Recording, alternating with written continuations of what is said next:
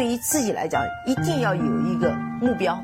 一个企业，它真的要对什么人负责任？嗯，要对社会负责任，嗯，对员工负责任，对股民负责任。这个三个责任，一个国家的发展，实体经济是永远是是顶梁柱。各位好啊，给你一个真实生动的格力电器，我们给的比你要的多。今天呢，我给大家发布一个分享一个雪球网友叫瓦冈蒂，也是一个忠实的格力的。投资者和粉丝，他发布的一个调研格力一个经销商的一个文章。这篇文章呢，其实有别于我们前面说机构去调研格力总部的一些访谈。这篇文章它更多的是聚焦在中央空调，且它的一些问答和回答相对还是比较有接地气的。那我们也不妨来去了解一下，是安信证券家电组呃王立张立聪和王修宝。他访谈的对象呢是格力华南某区域的销售公司中央空调业务的负责人。我们先来看一下啊，交流的要点。第一个呢是二零一九冷年，董总呢是要求全部的销售公司保证百分之三十以上的正增长，销售公司对经销商的要求可能会更高。第二个呢是。专家所在的销售公司八月为什么是八月呢？八月就是一个二零一九新冷年的开始的月份，八月到现在提货的低于既定的任务目标。第三，二零一八年出厂价的提价幅度，分体机是百分之四到百分之五，中央空调是百分之三。第四个呢，呃，今年和以前相比，总部的返点政策差不多，没有什么更大的变化。呃，第五，中央空调的毛利率在百分之二十到三十。我们都知道，呃，格力的家用空调整个的毛利率是在百分之三十八到四十左右。那这样来看的话，中央空调的毛利率是不如整个格力的家用空调来的那么的厚，主要是项目利润赚差价为主。第六，专家认为经销商的经营环境在变差。其实不仅是空调行业，很多的行业，包括白老师。所在的这个行业，整个的经销商环境也都在变差，受需求的增速放缓和竞争竞争加大的影响比较多。第七，房地产项目竣工延迟对空调的销售会有影响。那安信家电的专家呢认为，从访谈的情况来看，格力的中央空调的增速仍要快于整个的家用空调。这个对的，因为家用空调是格力。比较晚才切入和重视的一块市场，总部呢也对中央空调提出了更高的增长目标。当前格力在中央空调市场的份额还有比较大的提升空间。我记得如果没有记错的话，应该是在百分之二十。那整个和它家用空调在百分之三十八到四十的呃市场占有率还是有比较大的空间的。预计呢，随着其产品加渠道的优势强化口碑的积累，中央空调业务将会是格力未来重要的看点之一。还记得我在南京去参加了一次格力的工厂直销吗？我专门在中央空调格力的展区驻足的时间会比较长，很多人对中央空调还是抱着比较有兴趣的。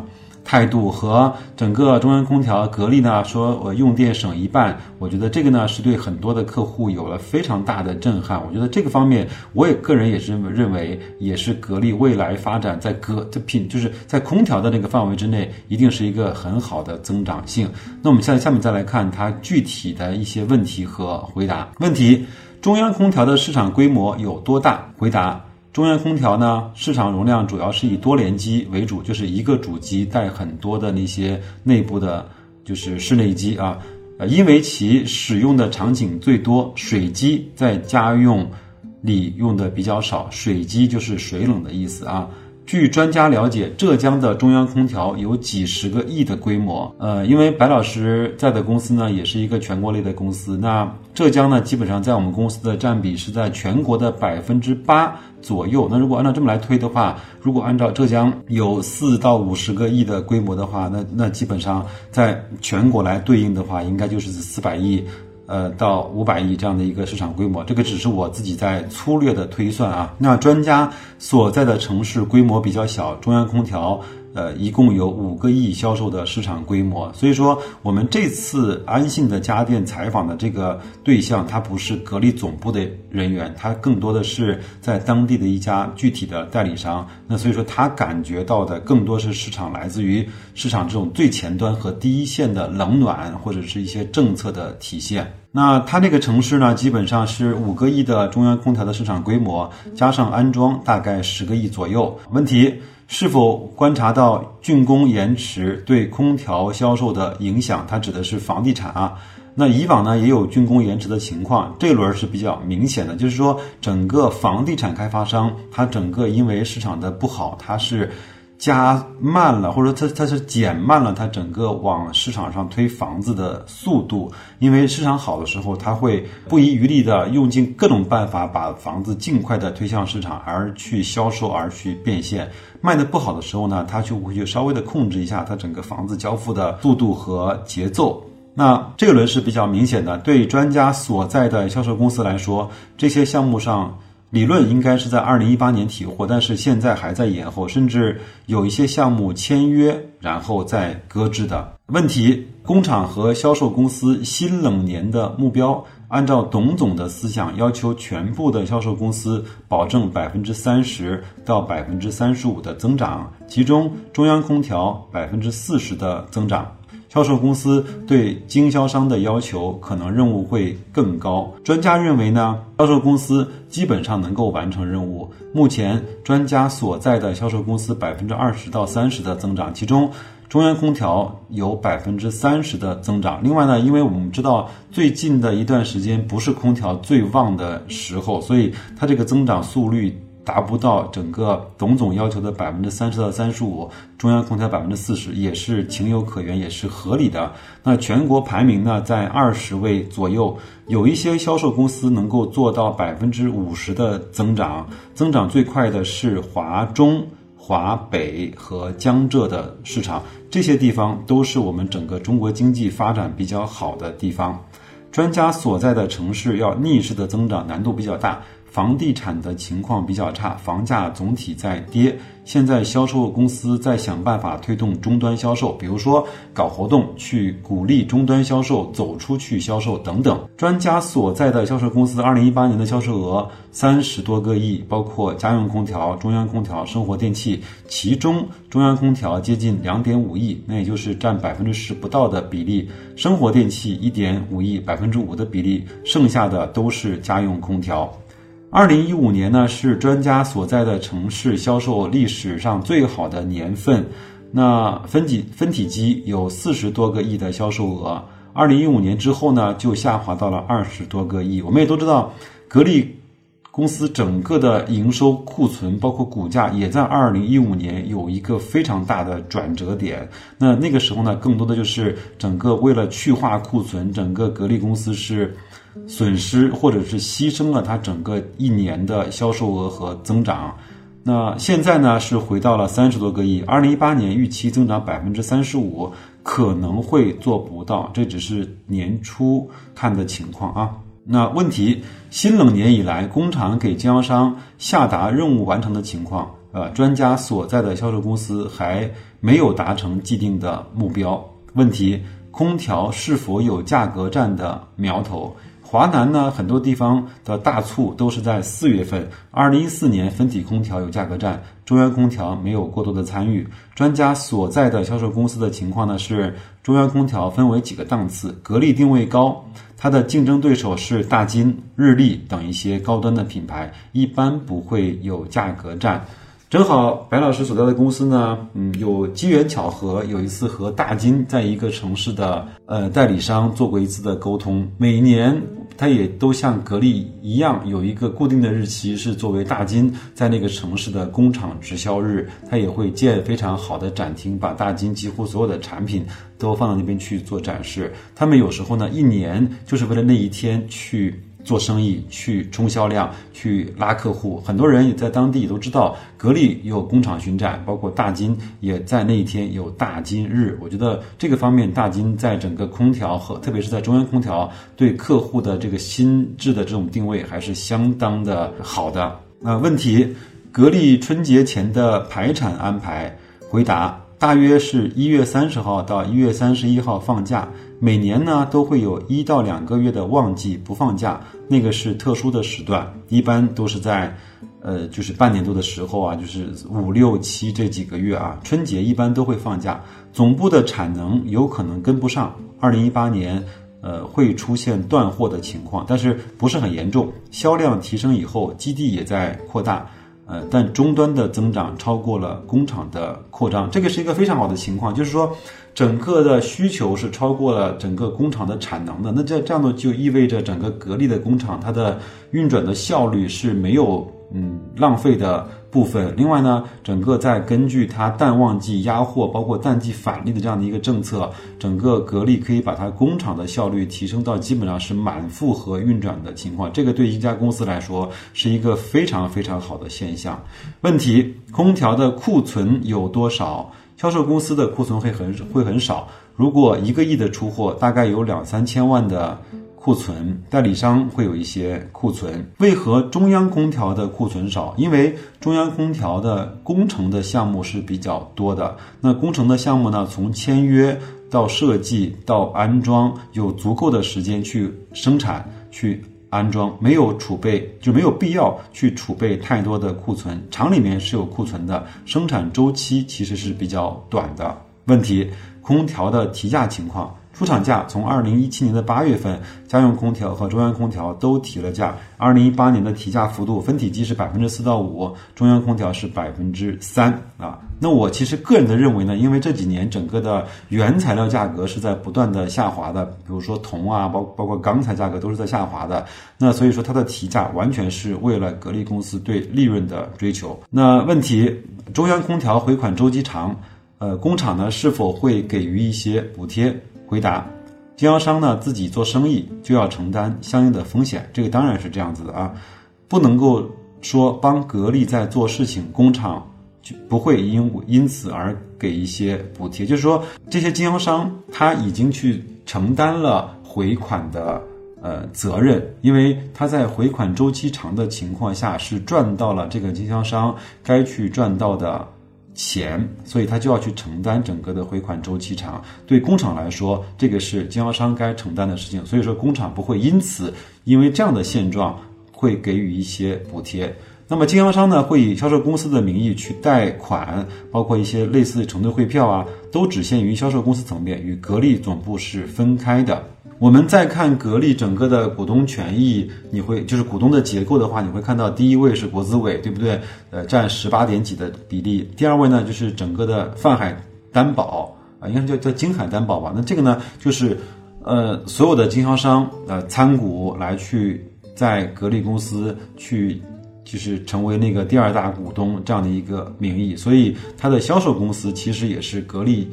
格力电器的股东，但是它整个在销售层面，销售归销售，格力总部归格力总部，生产归生产，制造归制造，销售归销售，销售呢去承担销售的义务，去承担销售的职责，去赚那个销售公司该赚的钱。你该投钱就要去投钱，你该囤货就去囤货。好，问题返点折扣能有多少？那根据任务的情况，如果任务没有完成，就会少很多。这个呢，就是一个非常强的推动和强的刺激。今年和以前相比呢，总部政策基本上差不多。好，问题中央空调的零售和工程渠道产品上运作方面有什么区别？格力呢，两个渠道机器是一样的，而美的、大金、日立等工程机和零售机是不一样的，有一些产品是简化的。这方面呢，我给大家讲一个，我就是白老师自己的亲身的案例啊，就是当时呢，我有一套呃房，当时里面都装的是科勒的卫浴，就是包括洗洗漱台呀，包括马桶啊，包括这些所有的都是科勒的。那正好有有有一个朋友也是在科勒公司做工程的，他跟你讲，他跟我讲，就你这个房房子里面的所有的科勒的东西都是我们的工程。产品就是工程产品呢，是要你比那些在红星美凯龙，包括在这些百安居啊、月星家居啊买到的民用产品，它其实在生产工艺和精密度上面，呃，是要低一个等级的，因为它既要打科勒的品牌，又要去。控制整整体的成本，这就类似于像美的、大金、日立工程机和零售机是不一样的。那工程机在某些方面会有一些简化。那如果从这方面来看，格力相对还是一个比较良心、比较务实的这样的一个公司。它两个渠道的机器是一样的。那再往下来看，专家所在的城市呢，格力的中央空调占比是在百分之二十，这个也和全国的占比是一样的啊。那江浙四川的家用占比会比较高，四川可能会占一半。那专家所在城市的中央空调客户呢，主要是写字楼、商场、小商铺居多，还没有看到家装中央空调流行的趋势。但是我认为这个它一定是未来更多人选择的方式。问题：分体机当中常规机和工程机的区别。价格便宜的就是回答，价格便宜的叫工程机，工程机针对零售也可以装在家里，需要专门的申请。比如说某客户的办公室、写字楼装空调，一次性的需求很大，后续可能还会继续的购买。那么总部呢对此有价格的优惠。我在。我前面的一些节目里面有一个网友和听众问了我，他要买一个中央空调，问我该怎么选。我告诉他，你可以去京东的格力的官方旗舰店去看型号，去看它整个的配置和价格。但是我建议他，你要买的时候最好到你当地和到你小区附近的那个。格力的专卖店线下去跟他去咨询，有可能像这种定制化的产品，呃，贵的产品，你在线下买到的价格要比你在京东买的便宜。但是如果你要买一个纯粹的家用点物品的空调，甚至是柜机，那这个时候你就可以选择京东或者是天猫旗舰店，在大促的时候那个价格去买，那个价格确实是要比线下的店是要便宜的，好吧？这就是我的一个经验，给大家做一个分享。问题。格力主推的中央空调的技术是什么？主打呢是永磁系列。永磁呢是格力在二零一二年左右推出的，五年之后才真正的发力。新技术的受众需要沉淀，目前呃光伏的产品比较少。我前面是看到董明珠的董明珠的自媒体推送了一份整个在二零一八年整个做下来全国一些比较著名的光伏空调的案例，那个我觉得也是不错的。有空我给各位分享。那磁悬浮的基数呢？二零一八年刚刚推出，目前来看，磁悬浮占百分之二十到三十，是一个不错的趋势。包括董明珠在各个的公开场合说，人民大会堂用的就是我的格力的智能，那么在人民大会堂用的就是磁悬浮的机器。呃，新技术的呃产品价格呢会高出百分之二十到三十，因为研发的成本相对比较高。问题。格力的光伏空调等高端项目是否主要在国外拓展？海外项目呢？呃，宣传的比较多，国内也有，但广告推的比较少，因为它不是一个 to C 的产品嘛，它更多的是一个 to B 的产品。所以说，呃，to B 的产品呢，它其实是不需要的广告的，它是需要在工程端、在客户关系端，嗯，去做更多的这种推广。因此呢，可能会有印象的这种偏差。问题：中央空调经销商的利润率情况。中央空调主要是赚取差价，返点相对比较少，返点主要是针对家用空调，毛利率大概在百分之呃二十到三十，这个我们前面讲过了。再来看一下问题：中央空调的竞争格局啊？回答：格力目前渠道呢主要是以家用空调为主，然后总体呢空调在推广的方面，呃产品接受度的方面。是需要呃提升的，这个是指我们整个格力的中央空调啊。那么重点城市的占有率，上海格力和大金是接近的。那深圳呢，格力占百分之三十，专家所在的城市格力会占百分之四十，家用空调估计是占六到七成。格力的增长得益于产品线比较广。那如果分产品来看的话，格力的单元机是比较多的，但是在多联机上进步是很大的，特别像水机，就是水冷的空调。那二零一八年格力的市占率提升是很快的，在格力的中央空调里面的多联机占百分之五十，格力在格力呃在专家所在城市的单元机占百分之二十，是做的比较差的区域。这个区域我我推了半天也不知道是哪里，他说是在华南，我不知道是在广东深圳。还是在广西，还是在福建？他如果说经济水平比较差，我在推断他是不是在广西或者是在福建？他应该不大会在广东或者深圳啊。专家觉得约克的市场地位不突出，那么整个约克呢，在专家所在的城市也就开了一家到两家的呃专业店，工程项目居多。约克的水机多联机，呃，可能没有专门的点在做的。日立呢？大部分是多联机。白老师家里面就是用的日立的中央空调，因为那个呢是整个，呃，开发商做精装修的时候做的工程机，它用的是日立的产品，整个使用起来也没问题。但是它整个的遥控遥就是控制的面板，我觉得还不能够去遥控，我觉得这个方面来看还是有一点点不舒服的啊。那么日立中央空调的份额的变化呢，是因为日立大约在二零一六年做了策略的调整，厂家支持新开了很多店，然后呢价格放低，通过价格去走量啊，对经销商的政策力度是比较大的。二零一八年日立增速放缓呢，是因为基数比较高啊，且二零一八年整个的市场大家都不好做。下面这个问题呢，我觉得非常的好。一个是，就是他问大金和格力的差距到底在什么地方？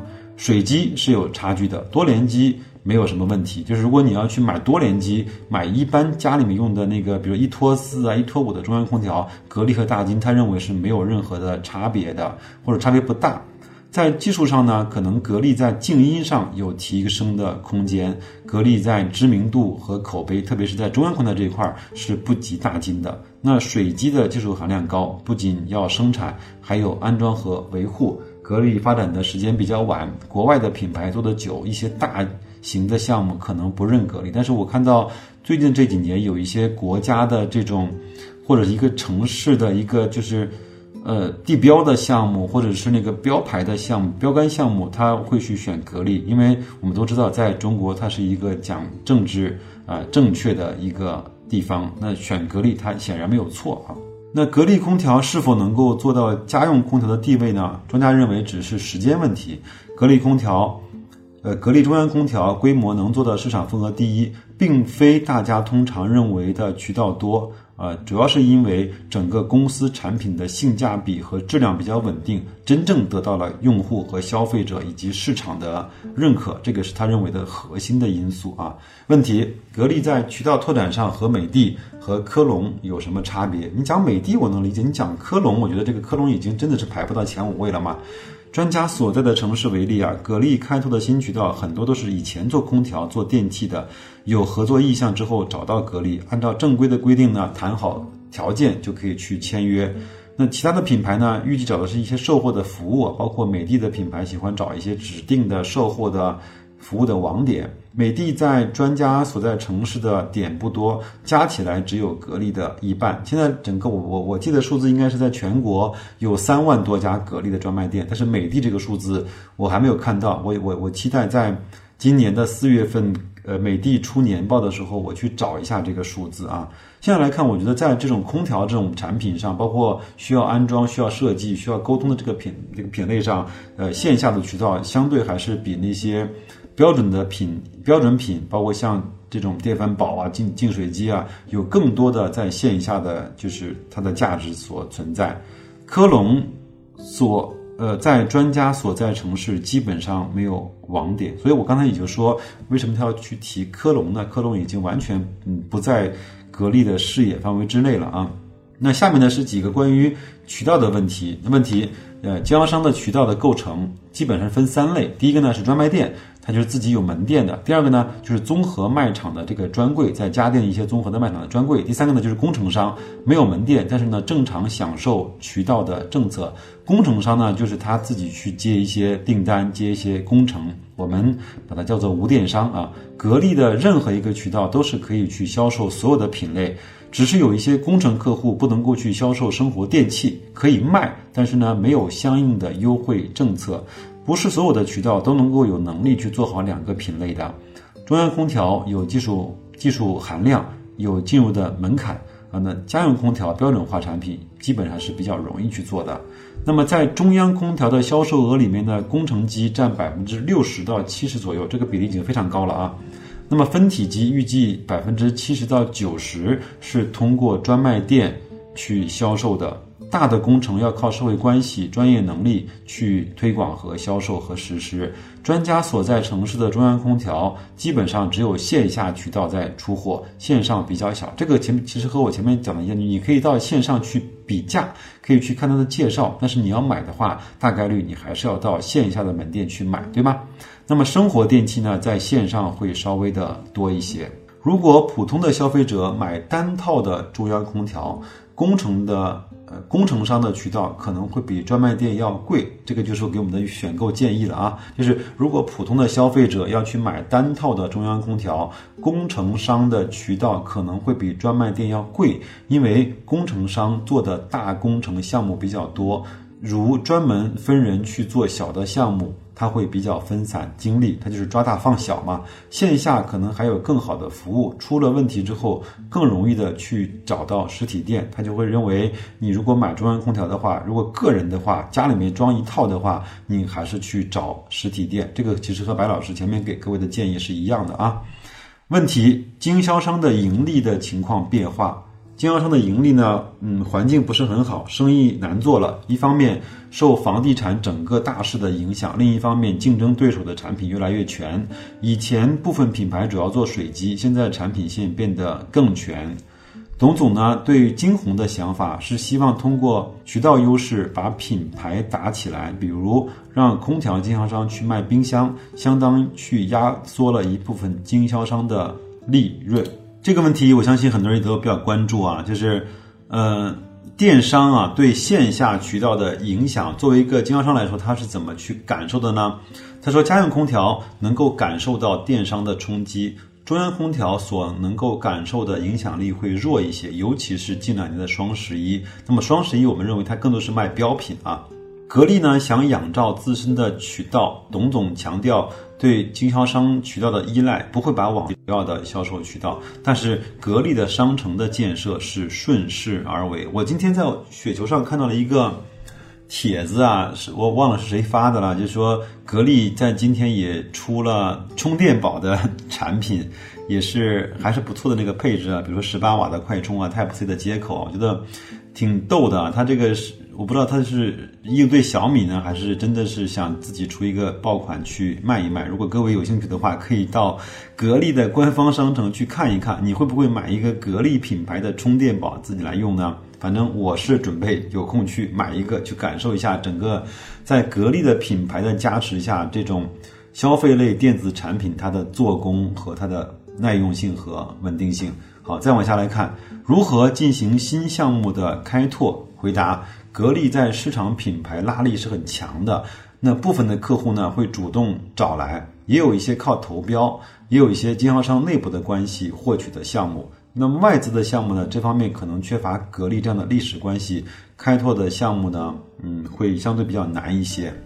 呃，还有个问题是比较现实的。他说，经销商这个层面是不是会存在二代接班的问题？因为可能代理商也跟格力做了十几二十年，如果当时从一个三十岁的老板已经做到了五十岁，那么他这个经销商这个公司独立的个体存在，他是不是会碰到这种接班的问题？回答呢是说，空调在中国呢是九十年代才起步，当时作为奢侈品参与的主要还是年轻人。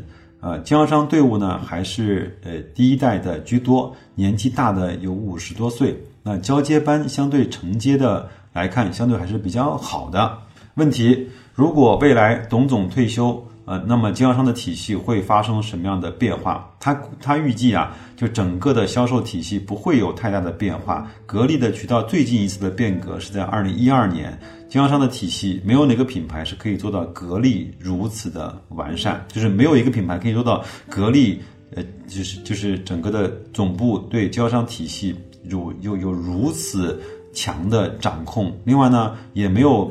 呃，哪个公司经销商体系通过参股的方式和格力整个电器公司能够有如此强的捆绑？这个我认为在未来的很长时间，我都认为是格力整个在线下渠道的一个呃特别大的优势啊。再来看看生活电器啊，他问。格力为何做冰箱做的不够好？回答：相比海尔呢，美的，格力欠缺一点时间的积累和沉淀。但是我相信有董总这样的网红，这样的呃董事长，他在各种的渠道会不遗余力的去推广他的生活电器。那我相信这个品牌加上它整个对质量的这种严格的把控，那呃格力的冰箱会在未来的两三年会给我们一个相对比较。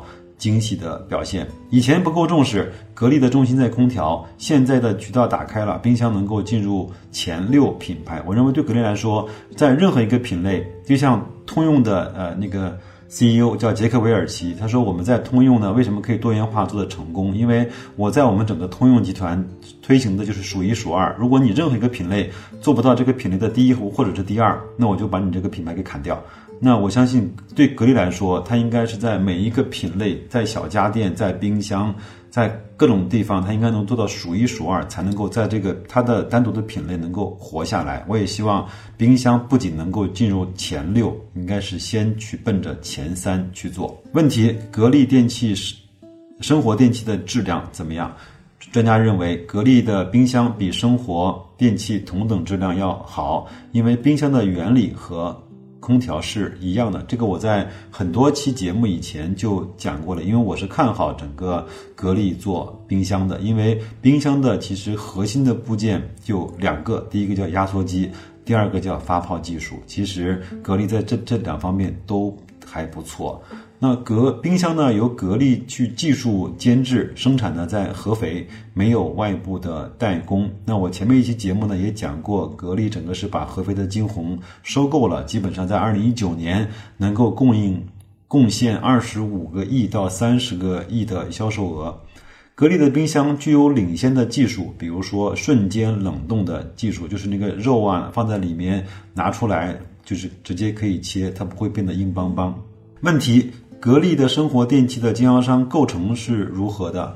嗯，回答：生活电器的经销商和空调的经销商有重合，也有独立的。专门做生活电器的是比较少的，除非是一些小的网点。这个我相信也是啊，因为整个格力在生活电器上显然没有美的，甚至还没有艾美特这样的品牌来的丰富。我觉得这个是需要它在每一个品类都能够打造出来属于格力自己的爆款啊。最后一个问题啊，格力的待遇如何？嗯，回答：格力总部对研发人员的待遇很好，待遇和主管级别是一样的。比如，如果一般的销售员是五千块钱一个月的话，呃，技术人员可以达到八千一个月。这个我觉得非常好，这个也是董明珠他一直在讲的。我们要重视我们整个研发团队，我们的几万人开始就是减少了很多的一线工人的。数量，但是增加了很多研发的团队。这个我觉得就是格力，他看清楚了未来它的生产可以给机器人，但它的创造和设计，包括它整个的专利的那个贡献，一定是在呃技术的团队。这个我觉得是格力做的非常的聪明的一步。那非常长啊，我我看了看，也过去了半个小时啊，但是这个。访谈我觉得还是相对比较有质量的，我觉得还是很多在第一线的经销商能够反映出在当地它的一些情况。呃，那么这一期节目呢，更多还是说能够把中央空调在市场的一些表现给大家伙讲清楚。那我也是认为，在未来的二二到三年，甚至三到五年，格力在中央空调上一定是它空调的主战场的一个最。有可能性的增长点，我们也希望未来我看到四月份它如果出年报的话，我也希望看到它在中央空调的部分能够有更好的表现。那就这样啊，我们在春节之前放假之前，争取再给大家呃录一两期的节目。那就这样，祝各位投资愉快，再见。